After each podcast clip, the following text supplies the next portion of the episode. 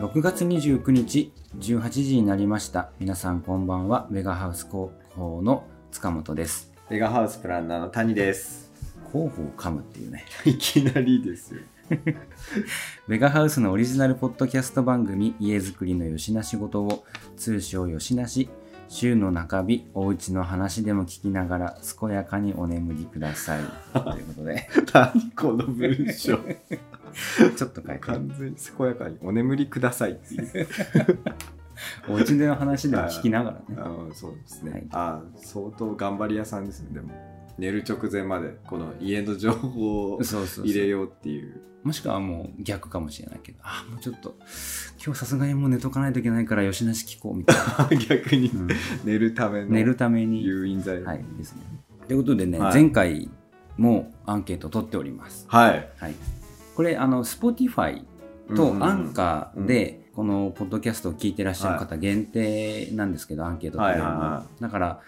できればアンアップルで聞かれてる方も、はいちょっと Spotify かアンカーのところから飛んでアンアンケートにお答えいただきたいんですけどあーなるほど めんどいけどめんどいですけはい、ど。このアンケートはい。今回の熟睡度は何パーセントでしたかなんと前回よりもですね2倍の投票率になってうわすごいじゃないですか。うん呼びかけたの、うん投票してねってはいはいはそしたらちゃんと答えていただきい。ましわあすごい。たはい100%眠りは 14%75% い。おお。。眠りはい。 29%50%57% はい。ということで非常にね、うんでこれ思ったんだけど、うん熟睡度をパーセントにしてしまうと、うんアンケートの結果もパーセントだからややこいな いや、ち今もね、聞いてて思った。ね、意味わかんないでしうょんだからこれ来来週から変えるからあ来週からあの段階、はい4段階の眠りのあ、あ安れ眠質とにかし、てそうそうレム、とノンレム睡眠とか。一番一番弱いのがううたた寝、はいはいはい。あ次が寝落ちあ。、で3番目に熟睡、はで4番目に永眠 とい、今ダメでしょ。 平民はゼロパーじゃないと。まあ、逆に永困る。眠しはいたら場合はもうアンケートに答えられないからね,、まあ、天国に置く。ね天国にも昇るくらいの寝方っていうことですすごいねはい、ということでちょっと次回からねこれはどれれがいいでしょうね。わかんない熟睡してもらった方がいいんだか。ねえこっちとしてなんかは一番低いのがいいよあ、そうなんすか。ちなみに僕アンケート答えて。答えたんかい 俺も答えたわ答えたんか いじゃあダメじゃんこいや、れいいんだよ。 2票二票使っちゃっ た自分たちの票じゃ んダメじゃん、いいんだよ、いいんだよ。うん、まあうんだからだって寝れちゃったってことはまあ正直あのピンとこなかったって話だからね正直ねあのちょっとこう僕晩酌しながら聞く時あるんですけうど、んうんマジで寝寝ること ある自分の話聞いて寝てんだいやもうほんとびっくすりごいねだから噂にたぐわたがわぬたがわぬ、はあでもこの間自分もあれですよ、編集しながらちょっと眠えっ眠てて書いてましたよね、うん編集しながら寝ると相もう当後だよ半の 話たると思って、そうですねえー編集してましたけどね、今回はちょっと建築トークでねおちゃんといた行きたいとはいはいありがとうございます、はもうみんなねちょやっぱ情報を提供しないといけないなってあらあいりがたう使命感からおお いいですねはい使命感をじゃあここからリボーンやなはリボーン23回目にしてうんリボンしましょリうボーンしましょうと言いつつですね、うんえー今日のオープニングでオープニングだけなんで私の話できるの、ねで2個あって、まあ、うん1個だけ話すんですけど「えー先生私の隣に座っていただけませんか?」の話なんのこっちゃこれ映画 ね映画あー邦画の映画なんですけどと「つれづれの湯に行ったよ」の話どっちが聞きたいとさ、うーんじゃあ先生と私の隣に座っていただけませんかの話あじゃあしましょうか、はいこれ「先生私の隣に座っていただけませんか?」というすごい長いタイトルのん邦画がありまして、えっうとん主演が黒木華と柄本佑の2人うんが夫婦なんですけど、は夫婦で漫画家っていうおー設定でお話がありまして、はいはいはいでまあ内容に関しては、うんこの間あのうちのプランナーの永田といは話したんで、はいここでは触れません。どういうことどういうことあインインスタライブで。いやいやあの普通に2人で話したんであそこがこうだったよねとかっていう話はもうしたんでうん。あ、もう満足。塚本様もそれはまで満足してるわけです。ここはもう家づくりのよしな仕事なんで、はい家づくりについてに関の連するこ話とがあるのをしたいなと思うんですはけいはどまず一つこのご夫婦、うん。まあ仲悪いんですはい。冷え切ってる7年目結婚7年目、はあはあはあで奥さんのうん。担当編集者とうん旦那浮気してんのねうん。でえっ、といろいろあって、は奥さんの実家に帰るい。うん。ですげえ話がこじれていくはっていう展開になるんですけど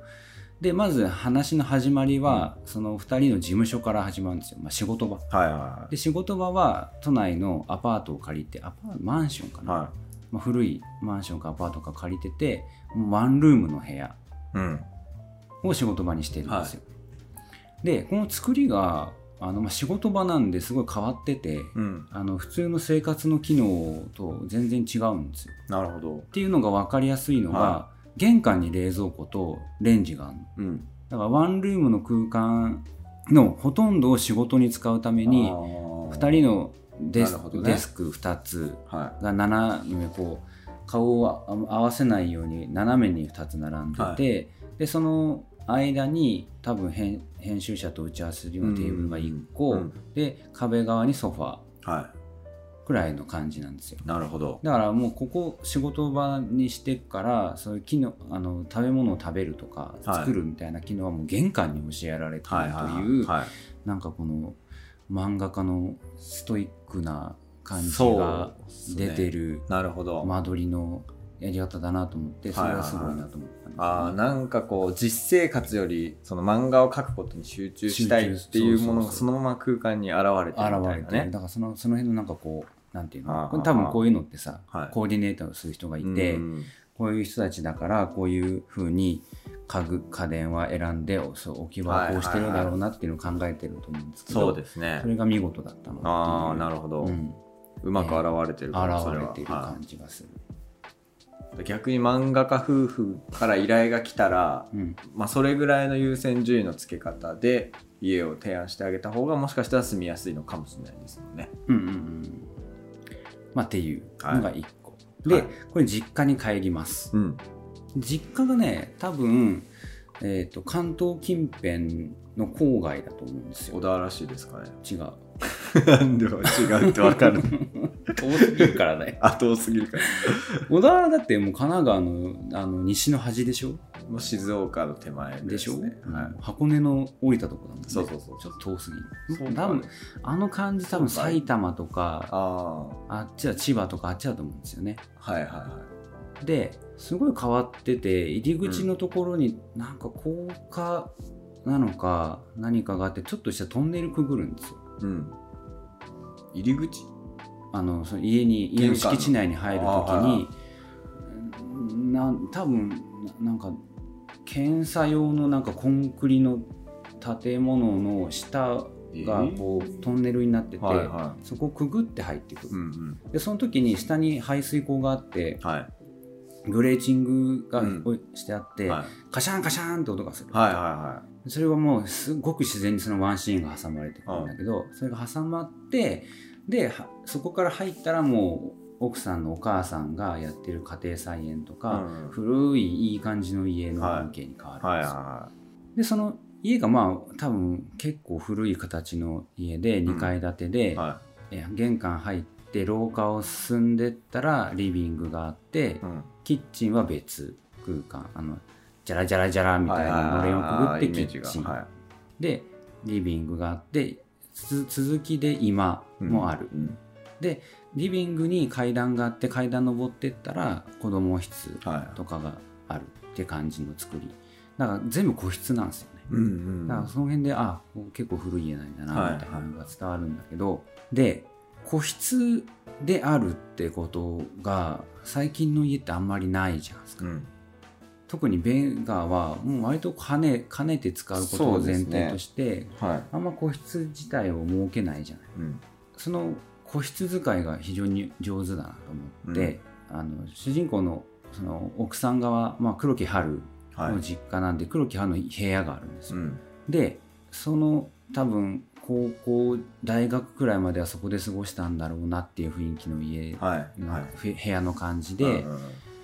そこでも漫画描けるような状態になってる、はでもう一個別に部屋があってえーっとねなんか応接室っていうか多分もしかしたら旦那さんがもういないんでう昔ん旦那さんが使ってた個室なんかな書斎みたいな書斎みたいはいはないところもあって、その黒木春はいうん実家に帰ってきた時も漫画描くんですよ自分の部屋ではい仕事として仕事としてただこの漫画がとんでもない内容で、うんそれに気づいた旦那さんが、はその原稿を持ってその別の書斎みたいな部屋に行って隠れて読むんですね。いはいは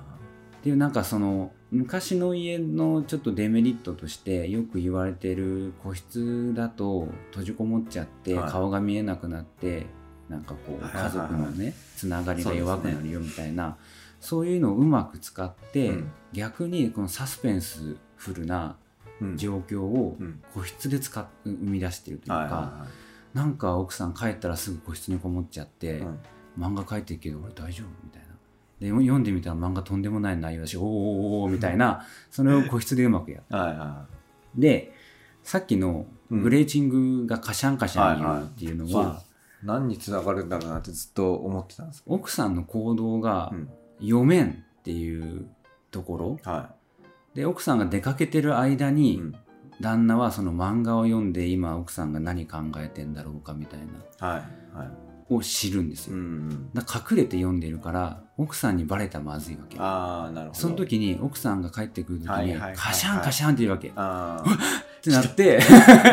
急いでしまって帰るとーかあーそこにその敷地のうまうまいその多分ロケハンしないとあんな場所ないかうんうんらこのカシャンカシャンのための場所を探したのかロケハンしてていい感じの絵があって入り口にカシャンカシャン言うところがあるかうんらそれを演出に取り込んだのかはいわかんないけどははおーやるやんと思ったわけああなるほど、うんっていう話。うんいやいやいやわかりますようん、多分ねそれってなんかこう普段生活してる中でないですか自分の中でちっちゃい、い頃とか、うん、なんかこう扉の音で誰か来たとかわかるとかああそこ人が通るとこういう音が鳴るから、あそれはそれこそあの会社の中で、うん会社2階にあるでしょ、はいはい事務所が、はで1階からみんな上がってくる、いうんもしくはまあその事務所に入ってパタパタ歩いてくるとか、はいは足音で音でいうん、誰か大体わかりますよ、僕もわかります、あ上岡だとあかの社長だとか、うんで最近最近でいうわけでもないけど僕と同じくらいにベガに入ってきた柿本さんっていうじゃないですか、はいはいはいテクニカルの、はい柿本さんと大迫さんの足跡がめっちゃ似てるんですよ、あーわかるうん、だからこうああ大迫さん来たなちょっと大迫さんに話しようかなと思ったら柿本さんと かよくあるはいはい地味にあと原田さんと清水さんの足音もお 似 てる似てんの似てる似てる似てるペタンペタンペタンって言ってる身長も同じくらいですねうんそうそうそうそううんあれわかんないね で永田さんはギュッギュッコギュッコみたいななんかああそれあれでしょ履いてるスリッパが そうそうそうねそうギコギコそ言ううもんねそ同じスリッパを最近渡辺さんが履いてうるからああ入ってますよねねなんかそう世代交代してるのよ今でも音渡辺さん鳴ってないですもんね嘘なってるよ嘘渡辺さん、うんあそううん、あ同じの履いてんだあーあじゃあ同じ音で歩いてるわけです、うんうんまあ、ありますねそうね実家の時はそれこそ、うん僕も2階の子供室だったんで、はいはいはい階段上がってきたわなんか上がってきたわあとかあったよあありますねううちは門があったんですけどそれがカシャンってなるんですよ閉めるとそれでも大体わかるみたいなあそうねあと来たはとか夜中にこうんう、一1階にトイレだから、は夜中にトイレに行く時に階段がギシギシ言わないようにできるだけ静かいにああ降りるとかねなるほどなるほどもう手も使って降りたもん、え4つ重心をでできるだけこうす下ごいげ忍者忍者こっそり降りる ああわかりますね、やってましたっけ、はいそうまあでもねそういう家の特徴を理解した上で生活するっていう面白いじゃないですかうん、私たちは新築を提案するけど、はいはいああいう古い家でうんやっぱ長く暮らしてるうん生活感とか、うんあれは作り物なんだけどさ僕が見たはい映はい画の世界って、うんにしてもやっぱよくできてて、うんあすごいここで30年くらい暮らしててなんだろうなみたいな雰囲気がよく出てたんですよリアリティがうんうまいですねそういうのうもやっんぱああいうのをああいう暮らしてるっていう生活感がすごい気持ちのいい家ってあるじゃないですか、はいはいはいああいうのも目指したいですよねそうですねうん、だからこうなんて言うんだろうな空間を作ることで生活をこう排除しちゃううんとなんかちょっと違うなと思っていてやっぱ家っうんうてんそうの、んうん家族がくつろいだりする場所なので、散らかしても大丈夫みたいなうんうんところはまあ究極目指していきたいという。ああそうですね、はいはいよく私たちの、まあ、おせっさんの中ではいご案内させてもらうお家があるじゃないですか、あのリビング一面が本棚になっているはいお家、はいリビングの壁一面が本棚になってる時点で物がすごいってこそうとでじゃすなねいですか。物量をはいで、子供室もうんお子さんが2人いてでお子さんたちもすごい本読むから、んお子さんたちの部屋の本棚ももうぎっちり埋まっチてルる待ってますねでもあれいいよねああーそうのそうそう感じすっごいいいですよこううんうわ僕も大好きですねそうあの雰囲気ーなんか物は溢れてるはいけど、手入れしてないわけじゃないみたいな、うん使いやすいように置かれはいてはらとか、なんかあの感じがねああそうそうそうありますよねその人たちのなんかルールに基づいて物が置かれて置かれるてる、とうん意外といろんな種類のものが置かれてても何かのねこうグルーピングされてるみたいうなのが、ん、こう分かんないけどなんかあるなみた いなそうそうそうそういうの感じますよね、うん、悪くないよねあの感じそれの最たるのは、うんあのイームズってデザイナーあ出たなんか前はいもチャールズ・レイ・イームムズとうんあと奥さんとの家なんですけど、えー、と家自体はねなんかこう鉄骨でガラス張りのもうあの箱みたいなうん建物に、そのイームズたちは、えっと収集癖がかなりあって世界各地のこうものをうんこういろんなものを集めてるんですよだからもう物の量が半端じゃないうん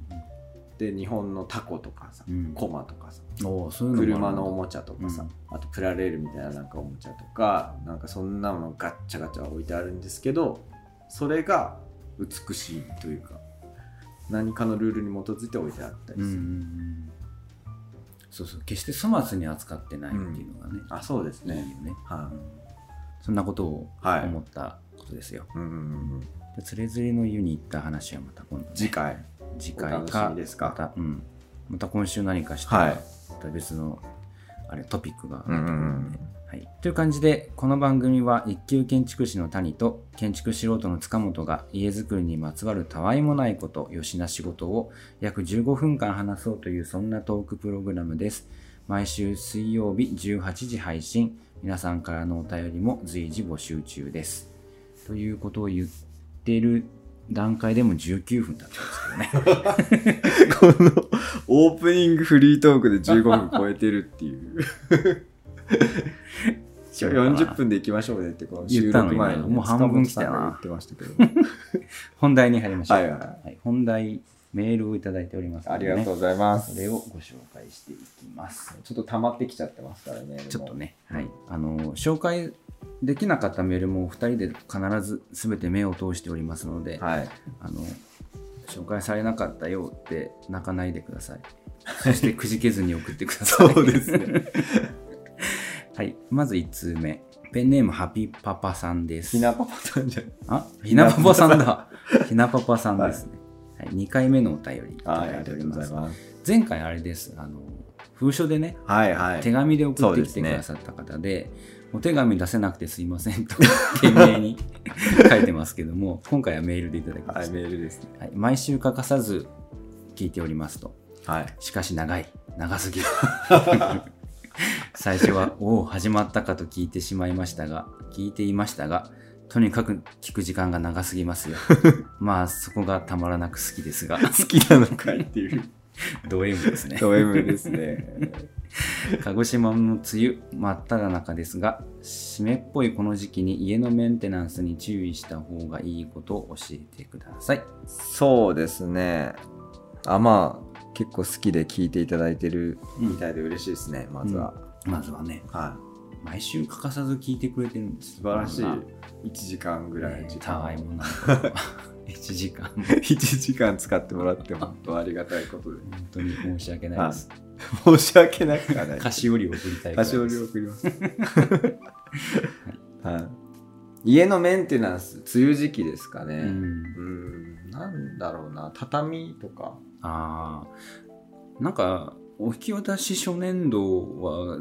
畳はちょっとカビやすいよねそうですねなのでまあちょっとこうもしカビが生えてしまった時に、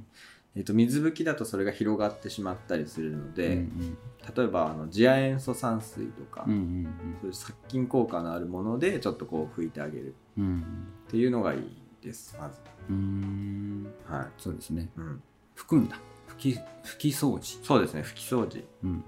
あとなんかちょっとこうベタつくとかねうんうんそういう時もちょっと拭いてあげていいと思います畳は、畳ね、うんそうなんかうちも初年度はカビが来ましたよねああれなんですけどねいぐいぐさ畳じゃないんだけど和紙畳なんだけどカビが来てああー塗り壁ですかねうんそうあそうだまだ乾燥漆喰仕上げだからかもだいねいかもはうんそうそう漆喰なんでもうあ、うんうん最初はもうし湿度がすごいもんね、い、はいはい、あとはあそののせいかもうん、基礎のコンクリートも実際あの完全に乾くまでは2年ぐらいかかるって言われてるんでまあ、そういう湿気も上がってくることはきますあーなるほど、なはるほどそうそうだけど2年目からは多分全然平気だったんで、最初だけだい、はいはいったんですけどはいね、そうですね、うんうん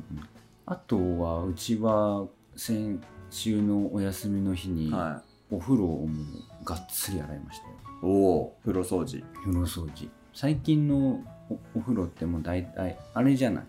ベガも宝スタンダード宝がですね標準で、はいうちも宝スタンダードなんで多分大体一緒だと思うんですけど、ううん24時間換気でしょお風呂最近のやつ、はいだかはらフィルターが上についてるんいですけど、そのフィルターそんなに変えなくていいですよってお風呂だからほこりとかあんま立たないんで、っうてん言われてて、まあ言ってももう4年5はいはい4はい年住んで、開けたこと2回くらいしかないんですよ、うんで久々に開けたらうんもうすごかったですよほこりああ視界と思ってあ不快深い深い不快 だと思ってナウシカのねちっちゃい不快が生まれ てたわ菌類が菌類がも菌類でしたほこりじゃなかったですかうここいやもうカビがきっちりあきてたカんでビああじゃあもう不快ですあれ不快ですねうそれは、んあれが上から降ってきてたわけですよ、あまあ、臭いなとは思ってたんですけどーあーまさか不快が生まれてるとは思わなかったお風呂窓ついてますついてるよああ開けないあんまりあんまり開けああでもそうないねかな平日は開けれないですよねお仕事行っちゃったりしたらうん、まあ一応その外側にあのアルミの格子がはまってるのではいはい入れないは入れないですけど、泥棒さ、うんんでしかも外からかなり目につくところなんでああ窓のうん位置的に、あんまりそこから侵入はできないけどあんまり開けてないですねそうですねそうね開けた方がいいよねまあ開けた方が乾きはいいでしょうね24時間換気してるけど開けた方がいい実際はし開けなくてもいいっていうあれです けど24時間換気はねうんでも開けた方が乾くのは早いはずああ論理的 には論理的にはは、 いはいまあまあそうねそうあとまあやっぱその水回りだとコーキングのところがカビたりっていうのはうんコーキングっていうかああのコーシキングーリングとかさあああの明治みたいなところそうででね。すすそうですんんカビたりするんでしますねそこもやっぱカビ取りをしたりっていうのは日々のメンテナンスでは必要になってくる、そうですね。はいもう私は諦めました。うん根を張ってる感じがしたんで、加工キングのところはいには黒カビがい は諦めた。い諦めた、もういい もうだってコーキングが黒いんだもん。ああ取れるこれと思って諦めままあ、しなた。かなか取れないですよね、うん一度入ってしまうとうね。んだから入らないようにするのが大事だようね。んでもどうしても目地はねあるありますから、ある。まあ、なるべく少ないようにこう面を大きいように作るとかそれくらいですよねあできるだけ明治を少なくするってことね、はいはいうんうんうん、そうそんな感じえっ、とそうなんですけどん合ってる合ってます何かメンテナンスに注意した方がいい梅雨時期に湿っぽいこの時期他は何かあるかなないのちょっとパッと思い浮かばないというか次行きましょう 次じゃ行きましょうかひなパパさんお手紙お待ちしてあましてすますひなぽぽさんあの直でもいいんですよ谷 にいや 直で今のメンテナンスの話ちょっと物足りないなとそう思でったらすねもうちょい直欲しいでって連絡くださいはい次いきます次あの吉永ネームでいただいてますちゃんとお素晴らしいあっがいさんですはいでね本当はねこれ読めないんであれなんですけどメールでいただいてるんで、うんメールアドレス書いてあるんですけどメールアドレス最高なんですよ、 おううん、おもろいメールアドレスだな本当とだ思ってますあっがいさんですねは毎回楽しく聞いてます最近聞聞いてなかったのでってどっちやねんって話なんです けど仕事をしながらまとめて聞いていました1時間オーバーには吉永初期ファンとしてはついにやったなとバルス並みの衝 撃でしたすごいジブリをいいよね挟んできてくれて初期ファンっていう言葉が生まれああま素晴らししいいこれがだんだん続けていくうちにだんだん古参ファンとなってですねあ歴史が育まれていくあわけですねそうですね元祖のファンとはいえーゲストとして大迫社長が来てくれるのを楽しみにしています。野地木さんの YouTube に出ている社長が面白すぎてもっと聞いてみたいです。すごいですねコアな方ですねコアな方ですそこまで見られて野地木 TV っていう YouTube チャンネルがあるんですけど、はえっ、と、三重の熊野でやってる木材、はい製材所さん製材所ですねでも野地木材さんっていうのがあるんです、はいそそこでやってる YouTube ですね。うんうんここに社長がゲスト出演したことがある。はい、飲まずにいられない話。うん、大迫のあれを見てくれたんですかね。はい質問ですが、えーもうすぐ外交に入っていきます。最近考えることは、私たちみたいな素人の意見を取り入れたプランよりも、最初で提案されたプロのプランの方が良かったのかな、なんて感じるような、感じないような。外交もどのように伝えたらよいか、好きな木を言えばいいのか、イメージ参考写真なんかアドバイスがあったらください。はい赤井さんよりいただきました。なるほど、はい。これはね、まあ、外交も含めてですし間取りにも言えるんですけど、うん最初に提案したプランを、まあ、変えていくうんことがやっぱあると思うんですね、うんうん打ち合わせの中で。はい。で、えっといろいろこう変更があって、うん。結構違う形になっていきました。うん。でふとうん。我に返って、あれ一番最初の方が良かったって言ってうん戻る人は結構います。 うん。わかります。わ、かりますかわかりますう。ん。最初にファーストプランもらはって、い、や、でもここさ、なんか違うな。こ こ、こうなってるのが絶対良くないっそうそうつそっうそうて変更変えてって、待ってよ。でも、こうするとここが不便だから、あ、そうだ。最初ここの位置こっちに戻したらいいじゃん。あれ最初のプランじゃん。みたいな。い。 そうそうそうそう。ことはあるよね。そうなんですあるある。だからね最初のプランっていうのがあのいろんなことを複合的に考えてそこに落ち着いてるんですようんうんだからまあ全体的な優先順位と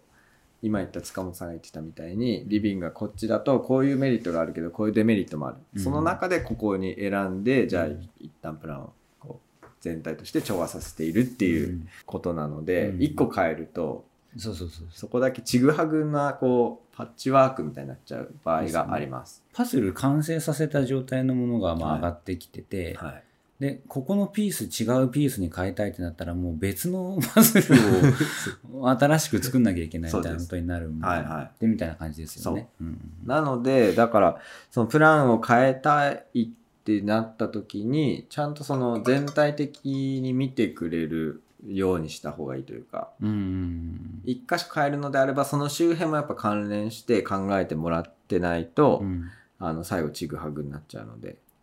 そうですね。はい。変な話、あの、まあ、ここ変えたいんですけどって言った時に、うん、わかりましたっていう人より も、え、そこっすか。そうそちうそょう。ちょっと時間もらっていいですかってはいはいそ言うそうっそうてる人の方が信頼できますよね。その方がいいと思うん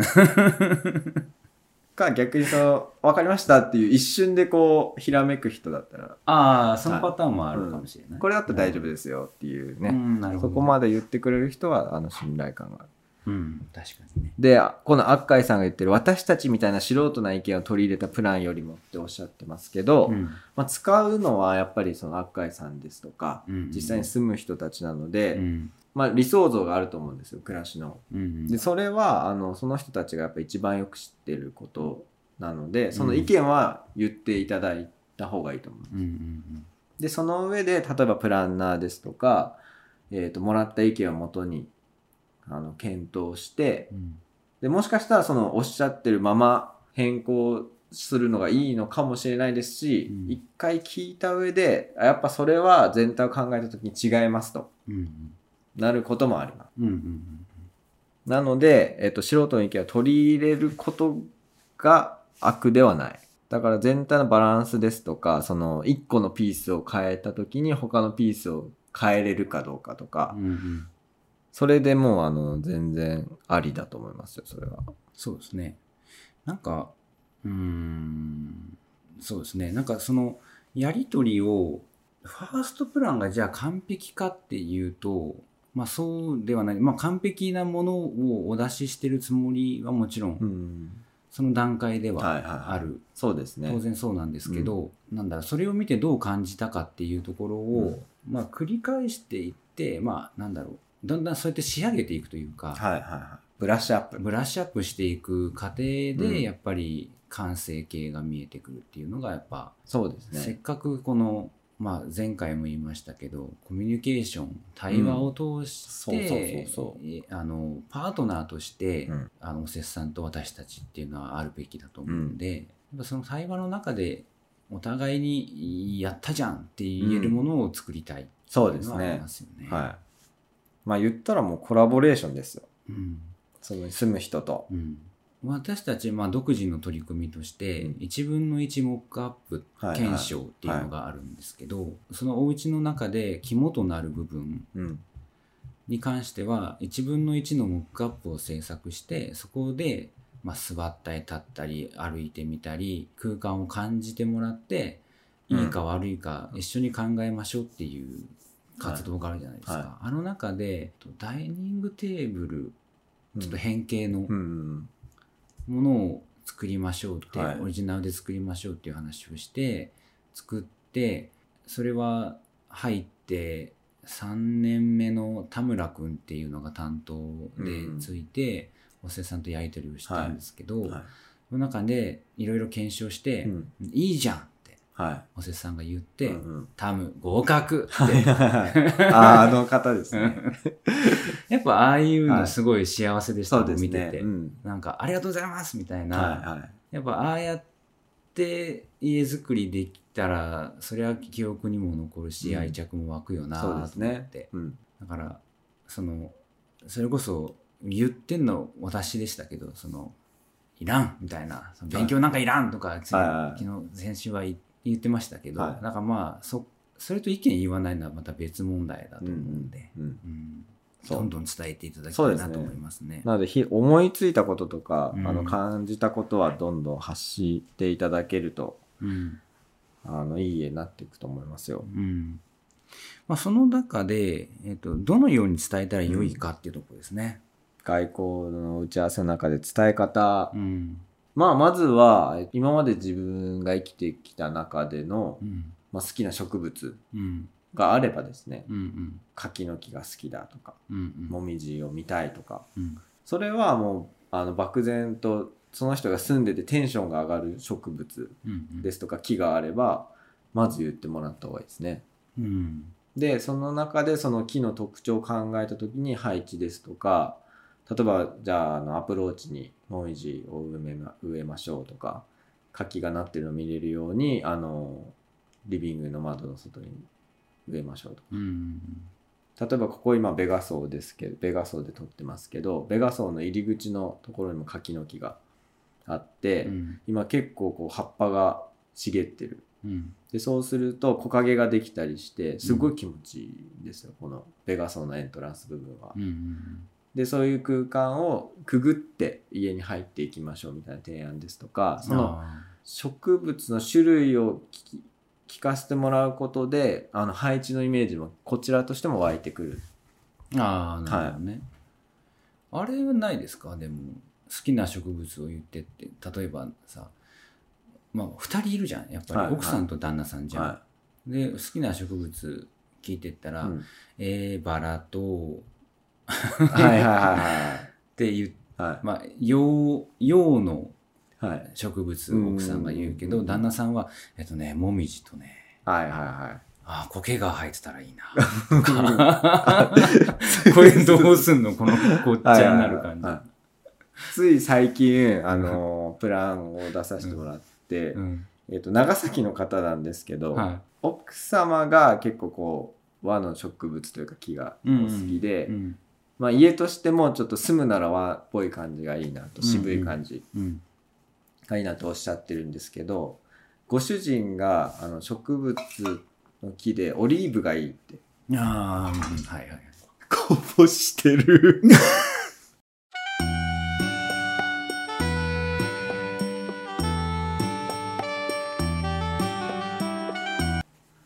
はい。はい塚本さんが今コーヒーをこぼして、はい。盛大にコーヒーを引っこぼしてしまいまして、吹くのに時間がかかっておりました、一旦止めました。はいはい。すいませんで した。カラカランって言ったもんね。ああそうそうきっと聞こえてたとそ思う。みんなに も。皆さんにも。いっそその辺も収録すればいいのにっ ていう。ということで、なんだっ隠け、蔽オリーしたいブ、そう、オ隠蔽リしたーいブの木がいいっては言いって、うん。瞬間奥様は却下みたいな。日本にオリーブは生えていないと。そううんまあね、その辺はやっぱ好みの統一も必要ですから、うん。夫婦間の、あそこはもう話し合いなのね。はあれはないですかその例えばこれといって、まあ、植物の名前まで覚えてないんですけど、うんみたいな、まあ、でも和の雰囲気がいいですとか、はいはいはいイングリッシュガーデンがいいです、はいはいみたいなそういう雰囲気でのい。あ雰囲気で伝えていただくのはもう全然あり、ありあうりんありです。あとはなんだろう鬼その外交に入っていきますっていう時にさ、はなんなんだろうかもうでも家はもうどこに配置するか決まってるってことですもんねい。。多分、もう家がほぼ仕上げ前ぐらいで、うんあの足場なんかも解体されるタタイミングじゃないですか、こので外交工事に入ってい入っくとていく。はいはういんうんでガーハウスの場合は大体そのタイミングで一回外交の打ち合わせっていうのを挟む現場で、はい、させてもらいますねあ現場でね。そうんうんうで板塀の高さとか一応図面上では確認してますけど、うんあの実際の建物の中からこう敷地の外を見た時に、うん周りの視線が気にならないかとかをうん現地で、こう例えば長い棒を持ってこう持ち上げてこれぐらいの塀の高さで隣の窓隠れてますかとかああなるほど。あそういうのを実際の現地で確認するうんうんうんっていうのをしたりします。うんうん。だからその時にここに何植えようかとかっていうのも、ま。そうですすねある程度学会さんはされるのはかいな。はいうんうんあとはまあ間取り的にその地面を見せたい窓があるのか、うんそれともこう木の幹とか枝を見せるような窓がついてるのかとかでう、んうん植える樹種は変わってくるうん。そうですねと、思います。はいそれはベがよくやりますよねそうですの窓からちゃんと植栽が見えるよううにん配置するみたいなことを、はい、それはもうめちゃくちゃ大事なんでうんしますあれねはその、まあ、借景としてはい街並みを生かすとか、そうそうそうあの窓からこう抜けがいい景色がそうですねあるとかね。敷地の外にこう緑が見えるのであれば、あえてその敷地の外の緑と窓の間に敷地内に1本木を植えてあげるとかすることで自分の敷地内の緑とその外の緑がつながってくれるうんですようんでそうすると庭の奥行きがすごい出てくるので、うんうんそういうのを大事にしたいうんうんうんそうですね、はいだからイメージ好きな全部言った方がいいのかもしれませんね。そうあとげてことん話し合いですからイメージ参考写う真んすべてもうあるものは全部出してくださいってでいすうね。あとはもうその安海さんがまあちょっとこれ男性なのか女性なのかはっきりわからないですけど、はパートナーとのあの連れ合いの方とのい、うん、意思統一、そうですね、うんさえしっかりできていれば、はうちはちなみにもう和だろうが洋だろうが、うん好きなものをとにかく植えまくっていますよ、い、塚本さんちが、うんうんああもうなんなら住んでる後からどんどん植えてるんで、うんまあそういう楽しみもありますよね、やっぱ外交ってどうしてもさ後回しになるじゃない、はい、はいはいはい金額の問題とかで、うんでうちの場合は100万うんしかん100万か200くらいうんまでしか外交にお金かけられなかったんで、はまあ、芝生をさって植えてもらうのと、うんうんうんあとはシンボルツリはーい1本、うんでそれがまあ高木、はい島とね1本高いやつと、中くらいので前の家に植えてたやつみはいたいな感じでポンポンポンって植えてもらったらちっちゃいやつをう増えんた、うんそれで終わりおしまいだったんですよ、はいそれでもかなりサービスしてもうらっんてるんですけど、うんでその後であのイペイ植えてみたり、はミモザ植えてみたり、うんミモザは枯れちゃったんですけどねあらら台風でいあらだからスモークツリー植えたりとかはいアジサイ植えたりとかどんどん増やしてるんで、はい、そういう増やす楽しみもそうですね当然あるかなと思います、大根に関しては。島トネリコね島とんなんてもう一回言って島島トネリコトネリコ島トネリコなのあれ、うん島トネリコなのトネリコの木ですあそうなの、はいえなんだと思ってたんです島トネリコって言ってた島トネリコ島トネリコなんだあえどういうことどういうことイントネーションどこに島トネリコトネリコの木なんだトネリあ自コの分はそう思ってたけどえいやわかんない正確に はあれだあのベロキラプトルと一緒だねだからあれあれベロキラプトルってうんいう恐竜がいるじゃないですか小型うの、んあれベロキラベロベロキラプトルだと思ってる、うんったんですけど、うん結構最近まであれベロキラプトルなんですよ、はいはいはいベロキさんなんだと思ってああ名字名字さんはいラプトルっていう名前でベロキが名字なんだっていうのと似てますねあそうですねだから島島トネリ島トネリココさんなんですねそうですあそーなるほど、は勉強になったちなみにそのトネリ島トネリコはあのなんかね木からあ木じゃない葉っぱの裏からなんか水分をこう発散させる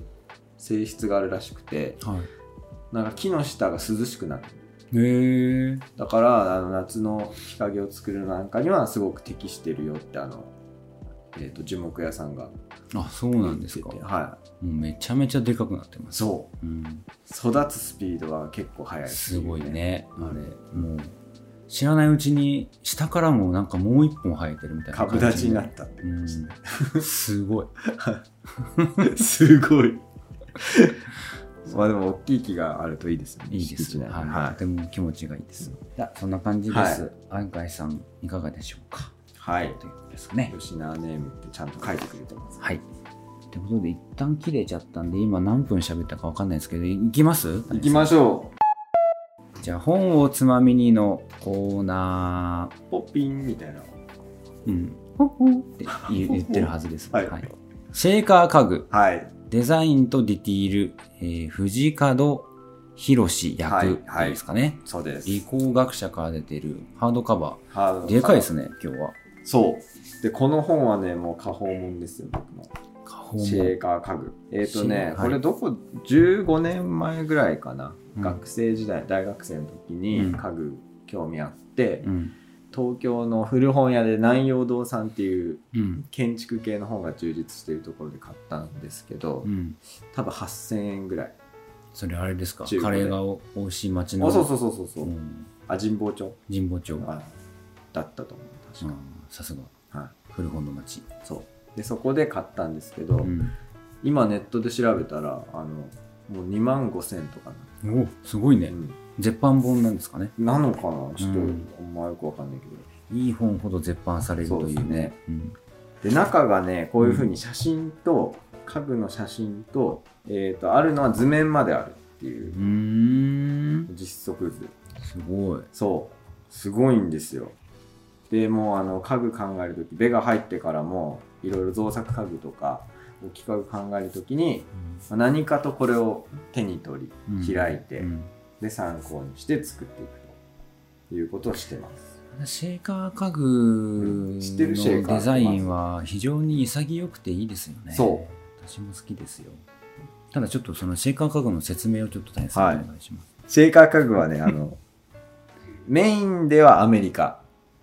メインではアメリカ。そう歴史としては最初フランスで起こってるんですねうんで、えっと、キリスト教の宗派の一つで、えっと、クエーカー教っていうやつがあるんですけど、うんそこからさらにシェーカー教っていうのが発展していっていて、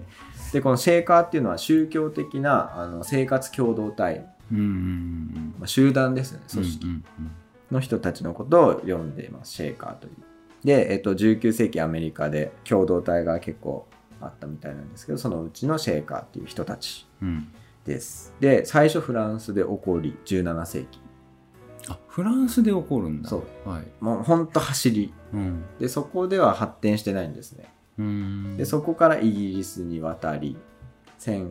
1700年代の半ば、それはチームシェイカーがうん、イギリスに渡ったっていうことですかそうですそうです。それ思想えっ、と、何人か移動があし行てっるたはんず。だ、はあーザビエル的な感じでい。そうですね。布教活動もしてたはず。あー同時なるほにど。はい。で、イギリスからさらにアメリカに行ってう、ん、大きく発展を遂げてます。なるほどはい。で、18世紀の後半でアメリカに渡ってますねう。んで花開いたんだそあーう。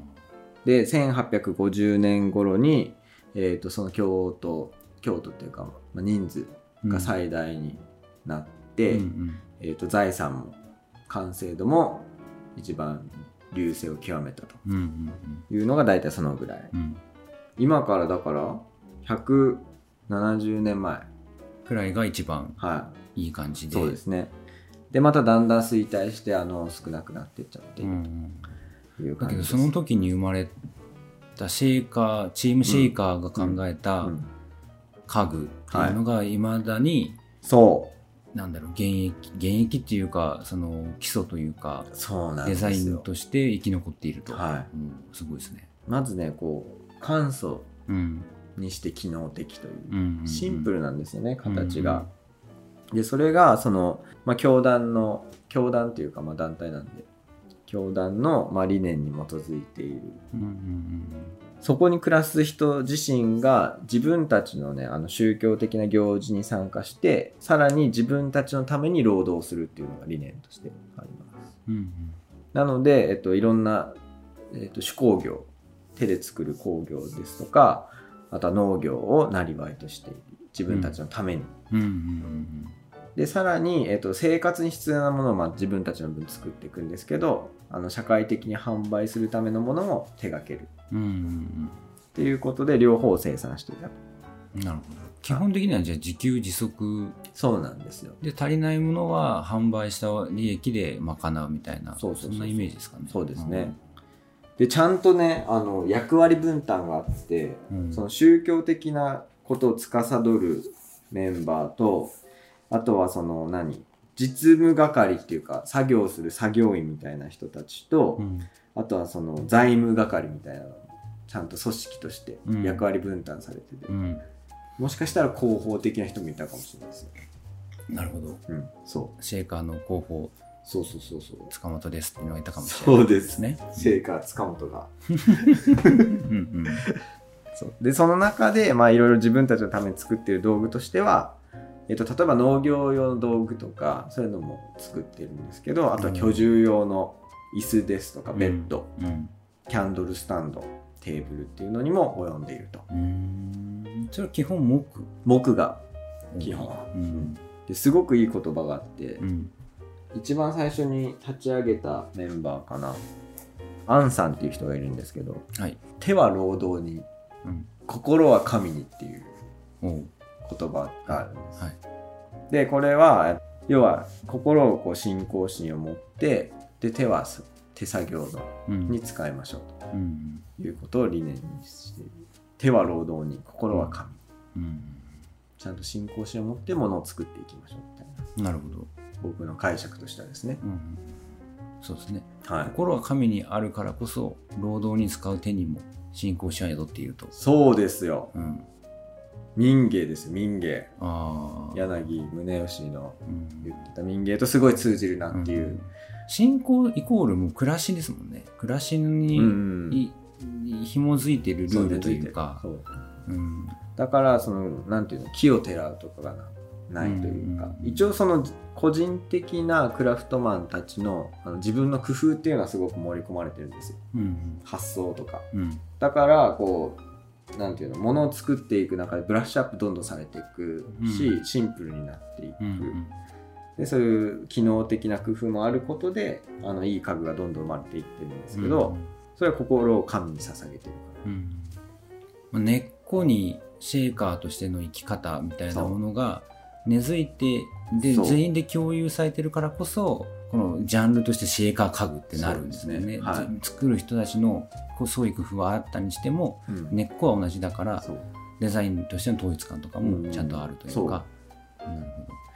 えーこのコーナーは自分の家の本棚を眺めながら酒を飲むことが最上の楽しみという自己愛強めの谷が今語りたい本を持ってきてその本についてちょっと話すコーナーですっていうのを今やってます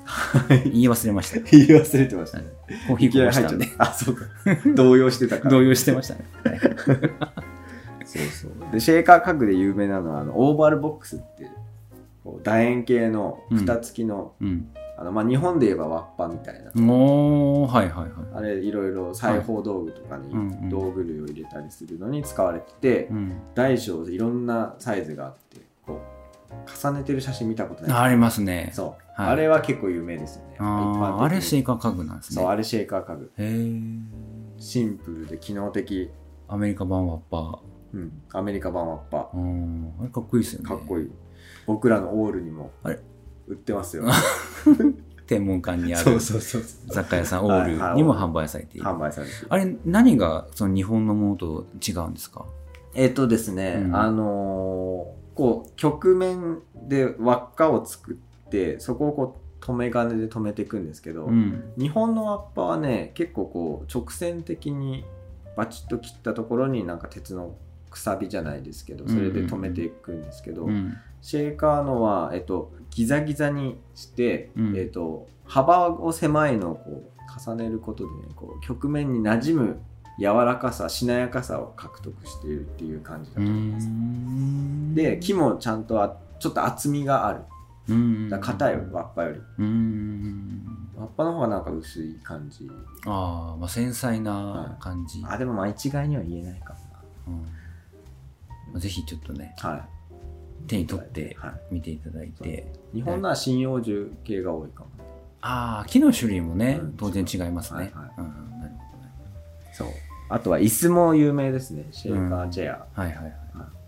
でシェイカーチェアはねあの座り心地はもちろんなんですけど実用面でなんか掃除する時に掃除しやすいようにっていうことで壁にかけれるデザインみたいな、うーん。壁ガにチャあのフックが、はいうんついていてそこにガチャッと引っ掛けると床にこう何も置いてない状態ができるので、うん掃除しやすいでしょっていううんなるほど工。夫がされてたり、うんなんかそういう生活のね細々したところが形に現れているうん。そんな工夫が盛り込まれてる んです。だからそう、手は労働に心は神っていうのは、こうものづくりを志すうん人たちは、すごく指針になるうん言葉じゃないかなということで、まあ、家具はもちろんなんですけど、そういう思想面も僕はすごくうん参考にしています。なるほどはいこれちなみにそのシェーカー家具その当時作られていたものって現存するんですか、って例まえすば買えるのうんア。ンティークとかっていう形でまあ、多少は出回ってますね。あそうなんだ、はなんかそれを模した模したっていうか現現在のはいはいはいもので作ったものとかもあるい、、作ってる人もいますね。うんそのオーバルボックスで言えばあの職人さんというか作家さんで作ってる方もいらっしゃいますし、えっ、とね、日本だとシェーカージャパンっていう会社があって、そ こは、あの、シェーカーの椅子とかうんテーブル作って、ああそうのなんです、ね、新品で売ってますうんはいなるほどなるほうど、んなのでそういうところで購入もできる。うんあとはこういう家具好きな人が、ちょっとこう参考にしながら家具を考えたりっていうのうんもあったりしますので。うんということで、シェーカー、シェーカー家具でした。そう。いや、本当にね、このベンチとかも、なんかこの、いっぱい写真載ってますし、うん。えっと図面も載ってるんですけどおーいいこれをざーっと見ていくとなんか綺麗な形ってこういうことなんだなっていうのがうーんなんとなくわかるバランス感覚とそうか、ですねうん丈夫で綺麗な形を作ろうとするとこういう比率になるんだっていうのがなんとなくねこう漠然とつかめてくるんうんうんうでんでちょっと分厚すぎるとか薄すぎるとかその辺の感覚がついてきますうんうんうん厚すぎればこなんかやさぼったい変う、うんなんかシェーカー家具今パラパラっては今めくってんの見てましたら、うんうんさっきのオーバルは、オーバルないんちだょうどオーバルボックスのペーオジーバルボックスもそうだけどさ、オーバルボックスとアッパのはいうんこの近いデザイン的に近いとかもそうですけど、はいは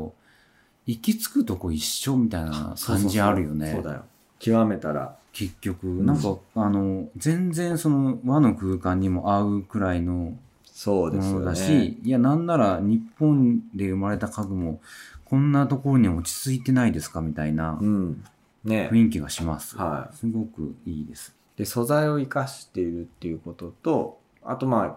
突き詰めて考えると近世の取れた形ってうんなんか同じようになってきますよねやっぱうり、ん、はい、ぜひ皆さんもちょっと気になればはシいェーカー家具、まあ、この本自体はちょっと絶版っぽいので、はいお高い可能性がありますね何かね、うん、そうシェイカー関連の本って結構あるはずなんで、うん、お手に取ってみては、それかいがらあでしょうの借りたい方お手紙で貸してくれるのこえれちょっと貸す貸すとあれかまずいね 家宝ですから家宝だもんね、 もともとはねこれあの中村公文さんがシェイカー家具って言ってて、うんうん最初知らなかったんですけどそれを辿っていったらこういうことになりましたってことではい今日はこの辺にしておきましょうか谷さん、手は労働に心は神に神に これだけみんな持ち帰ってください今日の今日の、はい、そうですねはいはいわかりました ということで今回はここまでにしますはい。えーっと、あれどこだカンペが。あったあった番組の感想や質問を取り上げてほしいテーマ、家づくりのお悩みなどお便りを募集中です。メールアドレス、よしなし01アットマーク gmail.com、yoshinasi01 アットマーク gmail.com までどしどしお寄せください。はい。紙のお便りは、鹿児島県鹿児島市石谷町3624-9ベガハウスまでお願いします。えー、ツイッターも随時更新中、えー今日出てきた本とか、はい。いろいろご紹介していきますので、番組のサブテキストとしてご活用ください。この番組はアンカー、Spotify、Google Podcast、Apple Podcast の4箇所にて配信中です。使いやすいプラットフォームでお聞きください。はい。今週のお知らせ事、えーとしては、はい7月4日、10日でセミナー、はい。開催中ですね。開催中ですねこれはえーお一人ずつ、まあ、ほぼマンツー、はい。で家ごづく相りの談が話でをき。るというオンラインでもオフラインでも、えー受けられるセミナーですのでぜひご応は募いくださいっていうのと、えっと7月は他にもありますね、はい。えーとですね、90で見学会を予定しております。カジキ。カジキはい。2階建て吹き抜けがあって、なんと螺旋階段のお家です。螺旋階段のあるお家、はい。今度のね、インスタライブでそこを紹介させてもらいますので、あそうでしたねあれいつだっけいやもうその当日だと思いますよあそうかそうか見学会の90 90の9日のインスタライブですね、うんうんはいでそこを紹介させていただきますはいぜひぜひご予約お待ちしておりますのでよろしくお願いしますはいそれではまた次回お会いしましょうベガハウス広報の塚本とベガハウスプランナーの谷でしたまた来週。また来週